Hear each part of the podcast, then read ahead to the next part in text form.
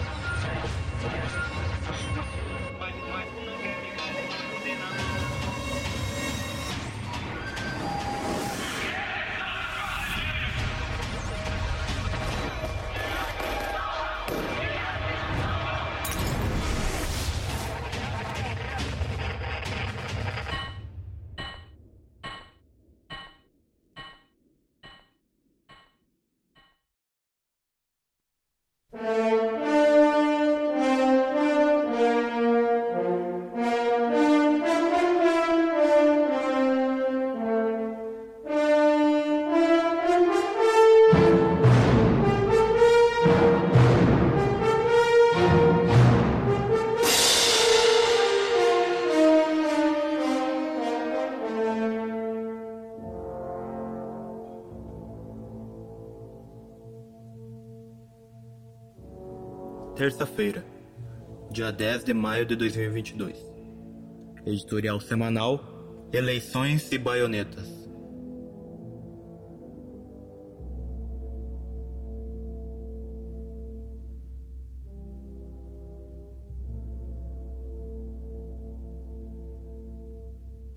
Os últimos pronunciamentos de generais oficiais lotados em ministérios ou ex-ministros indicam que o grau de divisão no seio das tropas cresce. Nos quartéis, desde 2018, a politização é um fato consolidado, impulsionado quando Eduardo Pazuello não foi punido por discursar em ato golpista de Bolsonaro como general da ativa.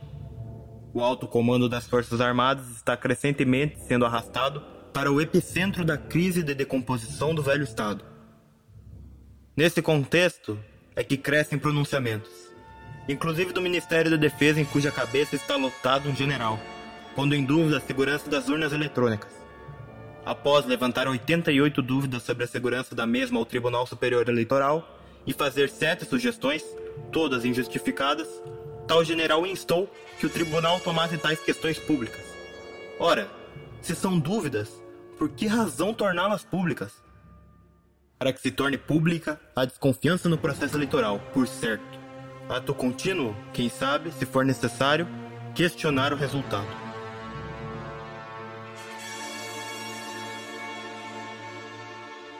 Coisa está sendo desenhada de tal maneira que o general Weber Garcia Portela, até então representante das Forças Armadas para atuar junto ao TSE na Comissão da Transparência das Eleições, cobrou do tribunal que defina imediatamente o que será feito caso se verifique irregularidade nas eleições.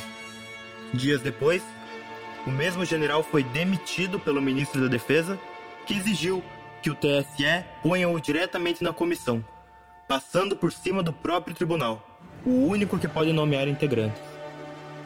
Como se vê, os generais golpistas estão à vontade. Donos da republiqueta ditam as regras e que se cumpram.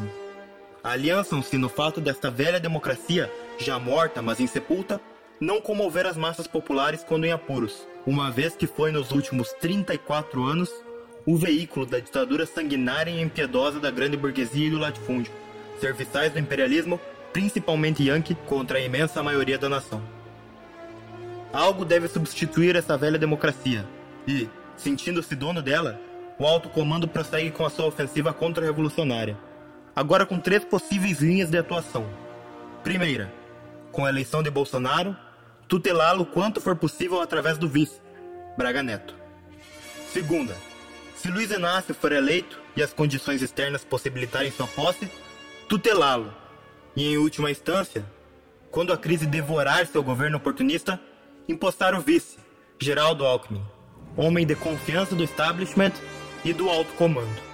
Terceiro, se o grau de divisão nas forças for tal que uma vitória de Luiz Inácio e incremento da situação revolucionária torne impossível manter a hierarquia da tropa sedenta por um regime de força, o alto comando pode passar a questionar o resultado eleitoral e impor o culminar do golpe militar com algum arranjo de saída constitucional. É evidente que os generais golpistas estão preparando condições para todas as possíveis linhas de atuação. As condições para as duas primeiras estão prontas. Agora estão a preparar o terreno para, se necessário, terem como desatar a terceira linha, de culminar o golpe através de questionar a farsa eleitoral. Bolsonaro, em todas as suas ações, busca precipitar essa terceira linha. Ele mesmo é o principal agitador para dividir as tropas, sabedor que é de que isto significará arrastar o alto comando necessariamente para sua terceira linha de atuação, que os próprios generais veem como o pior cenário. O grau de profundidade é tamanho que até mesmo a CIA veio ao seu quintal dar seu recado. O encontro do diretor de espionagem Yankee com Bolsonaro e alguns generais no governo ocorreu em 2021, mas, diante dos movimentos do alto comando de questionar a segurança das eleições, tornou público somente agora qual foi o recado dado. Não brinquem com as eleições. Ato contínuo, o Departamento de Estado Yankee disse que os brasileiros precisam confiar muito nas suas instituições democráticas e que as eleições no Brasil são seguras.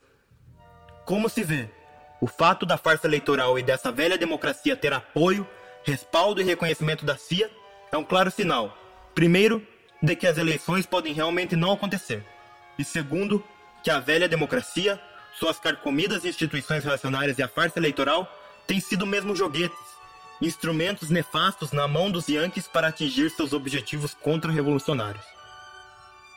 O grau de exploração e opressão que está pesando sobre as massas populares, justamente o avanço do seu nível de consciência espontânea e principalmente de sua consciência revolucionária em seus setores mais ativos, as empurram a lutas cada vez mais radicalizadas, especialmente no campo. É isto que tem impedido a reação de atingir seus objetivos.